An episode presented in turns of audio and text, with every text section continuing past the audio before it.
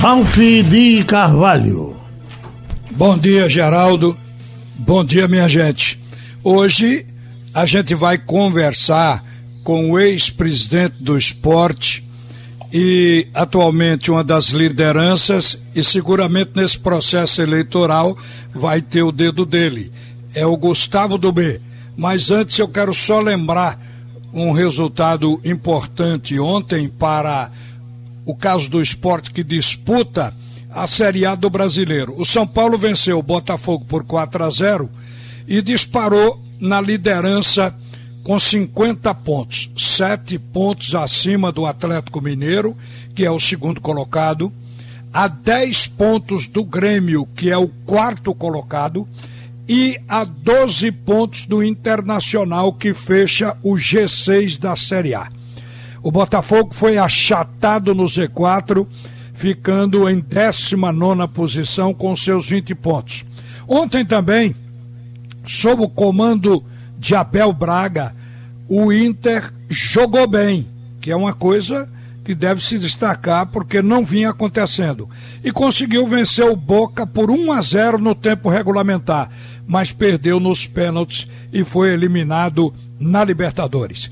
O Inter conseguiu sua segunda vitória com Abel e também conseguiu sua segunda eliminação nos pênaltis com Abel. Agora, Abel encontrou a forma de jogo ideal para o Inter. Jogou no 4-1-4-1 e parece que esse sistema deve ficar da agora por diante, já que ele parecia perdido, tentando rearrumar o time do Inter que foi deixado pelo treinador argentino Cudê, que foi para a Espanha. Vamos conversar com Gustavo do B. Antes de mais nada, bom dia do B. Bom dia, Ralf. Bom dia, ouvintes da Rádio Jornal, em especial a torcida do esporte. Do B, eu estava observando que se diz que a chapa de Delmiro Gouveia é uma chapa apoiada que tem as bênçãos de Bivar, de Luciano Bivar. Você está apoiando alguma chapa nesse processo eleitoral do esporte? É, Ralf, primeiro, eu acho que é importante decidir esse processo eleitoral. Processo eleitoral que começou há alguns meses atrás, com a possibilidade de até antecipar a eleição do clube, mas depois isso não aconteceu e combinou agora com essa é, agenda do dia 18. E naquela ocasião é, se pensou, lançado pelo ex-presidente Charles Guimarães, Sérgio Cano, que seria um, um candidato, se não 100% de consenso, mas do consenso da maioria dos rubro-negros. É, logo depois, o presidente Milton colocou a sua reeleição, a sua possibilidade de ser candidato à reeleição, saiu o nome de Sérgio Cano e seguiu dessa forma. Posteriormente, como é de conhecimento de todos, ele desistiu de se candidatar à reeleição. Nós temos que respeitar os motivos de doença, né? Eu acho que isso é prioridade de saúde. E aí, além disso, ele é, desistiu de continuar na presidência, pediu licença. Assim, eu acho importante é, que todos pensem um pouco no clube, que seria melhor você ter logo a eleição de dezembro, evidente com os cuidados sanitários, a exemplo de outros clubes, né? O São Paulo vai fazer aí a sua eleição através do drive-thru, o Curitiba de uma forma virtual, o Joinville também. O esporte, você tem vários pontos, né? tem um, uma área grande que poderia fazer uma coisa bem espaçada, de forma que respeitasse aí os cuidados sanitários. Sendo assim, é, quem quer que ganhe possa logo ajudar a atual diretoria de futebol a conseguir o grande objetivo que é a manutenção na primeira divisão e dar também segurança aos seus jogadores, aos seus funcionários e não prorrogar isso aqui para depois é, do final do ano. Então eu penso dessa forma. Uma vez definindo isso, então você vai tomar as posições. Eu acho que o mais importante hoje é você assegurar que haja essa eleição para que o plantel não tenha insegurança e que o clube tenha um rumo para o ano 2021 e, se Deus quiser, permanecendo na primeira divisão. Olha, reforçando o que você está declarando aí, os clubes que estão previstos na, agora no mês de dezembro para realizar eleições amanhã, o Atlético Mineiro, dia 11, no sábado, o Bahia, o Curitiba, o Santos, o São Paulo. Só o esporte adiou a sua eleição, mas aí teve esse processo na justiça que restabeleceu o dia 14 agora para que ela possa ser realizada. Agora, do B, estavam postos até então, você explicou aí que o Sérgio Cano retirou candidatura, foi uma indicação de Jarbas. Você vê que as lideranças têm seus candidatos. O Jarbas apontou o Sérgio Cano. O, Jarbas tentou trabalhar pelo consenso, mas não foi adiante. O consenso parece que ficou longe da ideia no esporte esse ano. Mas as chapas que estavam postas, Nelo Campos, liderando, a outra, Eduardo Carvalho, que declara-se chapa de oposição, Luiz Carlos Belém e Delmiro Gouveia. E Delmiro Gouveia. Eu, eu, como é que se explica tantas chapas, tantos candidatos, quando se diz que o esporte está profundamente endividado e no campo brigando para se manter na Série A? O que de repente, porque eu já tenho acompanhado eleições com um bate-chapa de duas, muitas chapas únicas indo para o consenso, mas dessa vez a coisa pegou. Parece que está todo mundo querendo dirigir o esporte, tentando salvá-lo desse momento que diz que é o pior da vida rubro-negra. O que é que você diz? É, Ralf, quando você não tem talvez uma, uma condução é, acertada, ou seja, da, ou da melhor maneira, né? Eu não quero é, avaliar aqui os motivos disso, e surge aí uma, é, é, uma grande leva de, de, candidatos, né? Mas isso também mostra que o esporte é viável, né? O esporte é um clube é, que a gente tem que é, concordar que é um clube grande, que é um clube que tem uma marca muito forte e que é um clube que pode estar passando por um momento difícil, mas o clube tem uma grande torcida, tem um grande quadro associado que tem toda a condição de se reerguer. Então, tem várias candidaturas que querem o melhor para o esporte e estão vislumbrando essa possibilidade.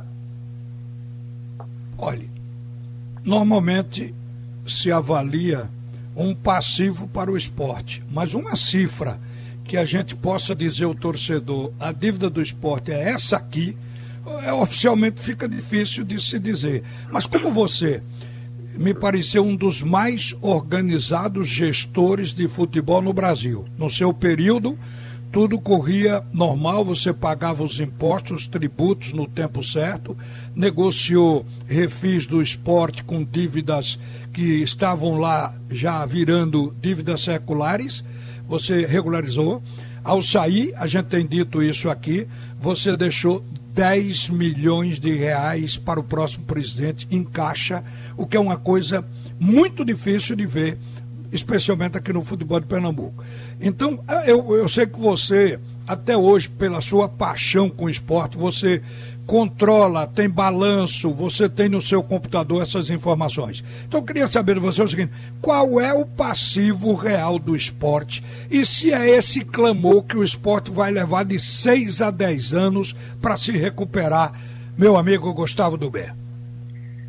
Ralf, eu acho que muito importante é, é você ter o seu balanço auditado por uma empresa de auditoria respeitada se eu não me engano, até 2018 era a BDO que fazia auditoria no esporte. Nós temos agora dois exercícios, que é importante você ter uma empresa é, com essas características, e aqui no estado de Pernambuco nós temos várias.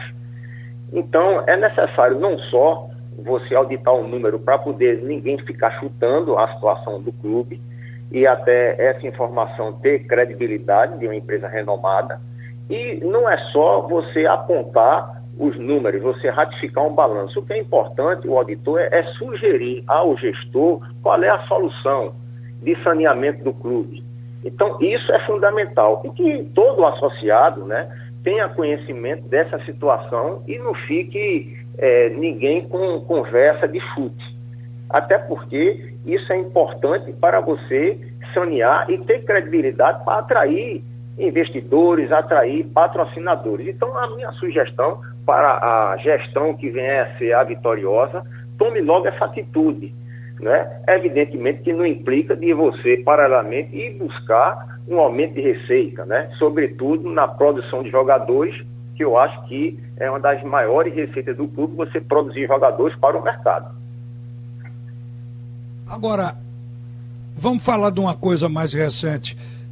É sobre os balanços de 2018, 2019, já que nós entramos nessa questão do passivo do esporte e que a eleição suscitou exatamente tudo isso, como é que quatro candidatos estão caminhando sabendo que há a possibilidade de, do esporte ser bloqueado pela justiça para pagar esses débitos aqui e ali. O que disseram os balanços de 2018 2019? Por exemplo, as contas do Arnaldo Barros, o, o que ficou estabelecido como sendo o gasto ou superávit no período dele e agora no balanço 2019 do B. Você tem condições de fazer esse comparativo? Olha, a informação que eu tenho aqui dos balanços publicados de 2018 apresentou um déficit em torno de 15 milhões de reais e o balanço de 2019, que foi até publicado aí no Jornal do Comércio, apresentou um déficit, me falha a memória, em torno de 22 milhões. Evidentemente que nós não temos ainda o número de 2020 porque não foi finalizado. Mas a, a, a questão é a seguinte, isso é importante que seja ratificado né, por uma empresa de, de, auditoria e que, de novo, que ela chegue, su, dê uma sugestão ao novo gestor e qual seria a melhor solução, qual, qual seria o passivo que é importante você atacar, você renegociar, você tentar alguma redução, uma vez que você volta a, a pagar, você estudar a possibilidade, inclusive, da entrada no Profut, caso venha realmente ser aprovada a nova chance dos clubes que não entraram poder entrar. Né? Eu não sei se pode o esporte voltar. O esporte perdeu o refis pelas informações que eu tenho. Mas isso tudo passa né, por um mergulho. O esporte tem muita gente competente que pode ajudar aí na próxima gestão a encontrar a melhor maneira possível de você procurar sanear o clube e também vender uma situação boa do clube para o mercado. Você não pode ficar é, colocando o clube como um clube endividado, como um clube problemático, como um um déficit muito grande, isso é ruim. Como é que eu vou valorizar a minha empresa eu falando mal dela? Eu tenho que falar bem dela. E o esporte é um clube grande, é um clube que tem força e que, com certeza, com a gestão competente, profissional, isso vai voltar a ter uma situação boa para o mercado. É assim que eu penso. Certo. Agora, você disse aí que no balanço de 2018 o déficit foi de 15 milhões. E no de 2019 ele aumentou em 7 milhões. Ele foi para 22 milhões. Já foi agora no período de Milton Bivar. Como é que se explica? É, isso foi porque ficou aquela história dos jogadores que não foram pagos, dos bloqueios que obrigaram a um maior desembolso ou a fazer empréstimo. Como é que você avalia o porquê esse déficit aumentou na atual gestão? Olha, é, Ralf, quem senta na cadeira de presidente do esporte sabe as dificuldades. Eu entendo Milton deve ter suas dificuldades.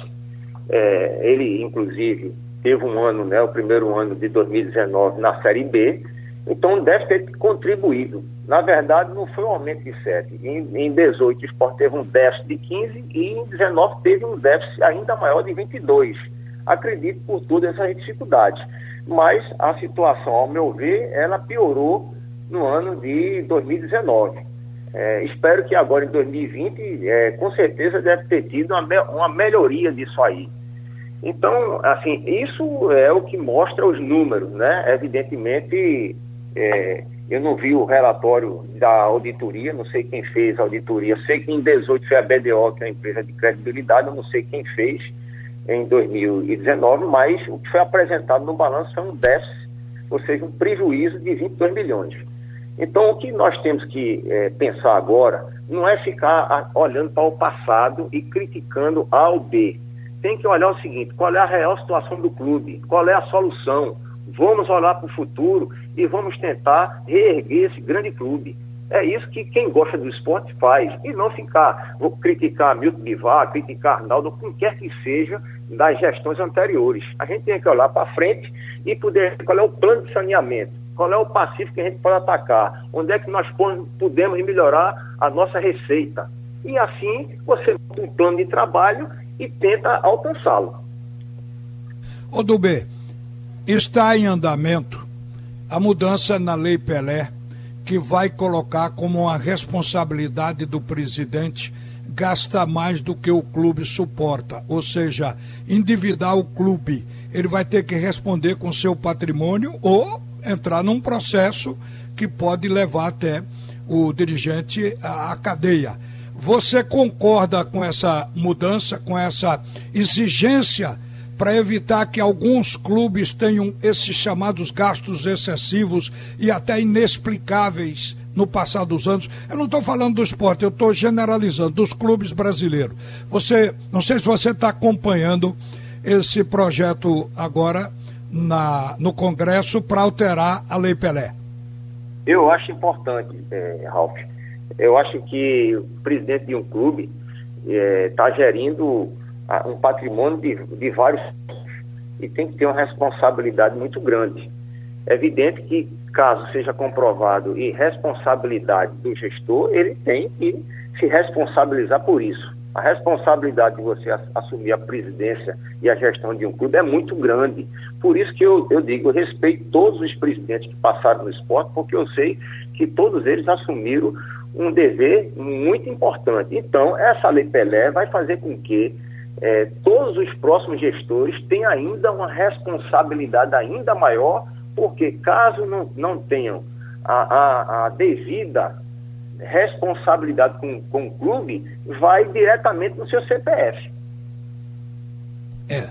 Agora, você, da última vez que falou aqui na Rádio Jornal, você criou um encantamento para o torcedor do esporte quando eu lhe perguntei como seria depois da pandemia para um clube com um passivo alto poder melhorar, se modernizar, se atualizar. E você chegou a criar a ideia da reforma ou da construção do estádio na Ilha do Retiro, como era previsto antes, porque haveria dinheiro sobrando no mercado.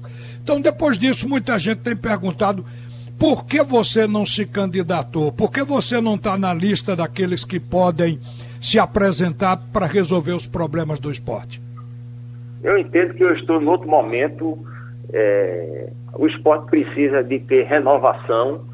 E essa questão é que você falou na modernização, na melhoria do patrimônio do clube, independente do candidato que ganhar, os rubro-negros que gostam do esporte têm que chegarem junto para poder ajudar o futuro presidente a fazer alguma coisa com o nosso patrimônio. Então, eu não estou no meu momento é, de, de assumir qualquer cargo assim, de presidente de clube, mas estaria à disposição do presidente que vier a ganhar a, é, a, esta eleição de ajudá-lo juntamente com tantos outros rubro-negros que querem ver aquele patrimônio, além de ser modernizado, rentável para o clube. Gustavo Dubê ex-presidente do esporte, foi um grande gestor. Eu lhe pergunto: o seu apoio e o seu voto na eleição do esporte vai para quem? No momento, pelo que nós temos aqui proposto e pelas pessoas que estão fazendo parte, porque você sabe, Ralf, que hoje não é só um, um, um candidato, um presidente. Eu quero, inclusive, aqui colocar que eu sou sócio do Cabanga, e digo que Delmiro fez uma excelente gestão como Comodoro do Cabanga. Agora, que no esporte, inclusive, eu disse a ele que era importante ele conhecer o clube, participar, inclusive, da próxima diretoria, para poder você ter conhecimento. E no caso da chapa de Nelo Campos, primeiro ele já transitou no esporte muito tempo, é conhecedor de futebol e as pessoas que estão junto apoiando são pessoas que têm um projeto para o clube de governança, pensando no futuro de médio e longo prazo e que eu acho que no momento é o que se apresenta de melhor para, para o esporte na próxima eleição. Tá certo. Gustavo do B, muito obrigado por atender a Rádio Jornal. Um bom dia para você e continue vivendo as alegrias e os momentos de preocupação também com seu time. Ah, o que dizer, você que sempre esteve à frente de, do futebol, foi vice-presidente de futebol, até antes de ser presidente do esporte. O que é que você está vendo na atual situação do esporte, nesse momento que o esporte está brigando para se sustentar? Eu acho que o esporte tem toda a chance de permanecer na primeira divisão. Você mesmo, antes de começar esse bate-papo, colocou um bom resultado ontem, né, do São Paulo, é, do 4 a 0 no Botafogo. Agora, precisa que a gente tenha logo a definição para tirar essa insegurança de jogador, de funcionário, faça uma transição aí com a nova diretoria, a diretoria atual, até o final do campeonato, para nós juntos conseguirmos manter a nossa equipe na primeira divisão. Eu acredito bastante nisso, até porque eu acho que o, o time do esporte não é um time, digamos assim, dos nossos sonhos, mas também não é o pior na competição. Tem times piores do que o nosso. Nós temos toda a condição, desde que apoiamos é, é, essa situação que eu acabei de falar, para a gente conseguir nosso objetivo. Tudo bem, muito obrigado. Um bom dia para você, viu? Bom dia, Ralf. Um abraço a todos. Olha, gente, para fechar, hoje o Náutico joga. Toda partida do Náutico é uma decisão da agora por diante porque vocês sabem que o Náutico tem que buscar 21 pontos ainda para escapar de um possível rebaixamento. É possível sim. Outros clubes já conseguiram isso e não foi muito longe. O ano passado teve um clube na situação do Náutico e que conseguiu escapar. Então, tá todo mundo hoje voltado para a transmissão do Screte de Ouro do jogo do Náutico contra a equipe do Brasil, logo mais à noite, e Ripa na Chulipa. Volta Geraldo Freire, o comunicador da maioria. Ralf volta às 12h30.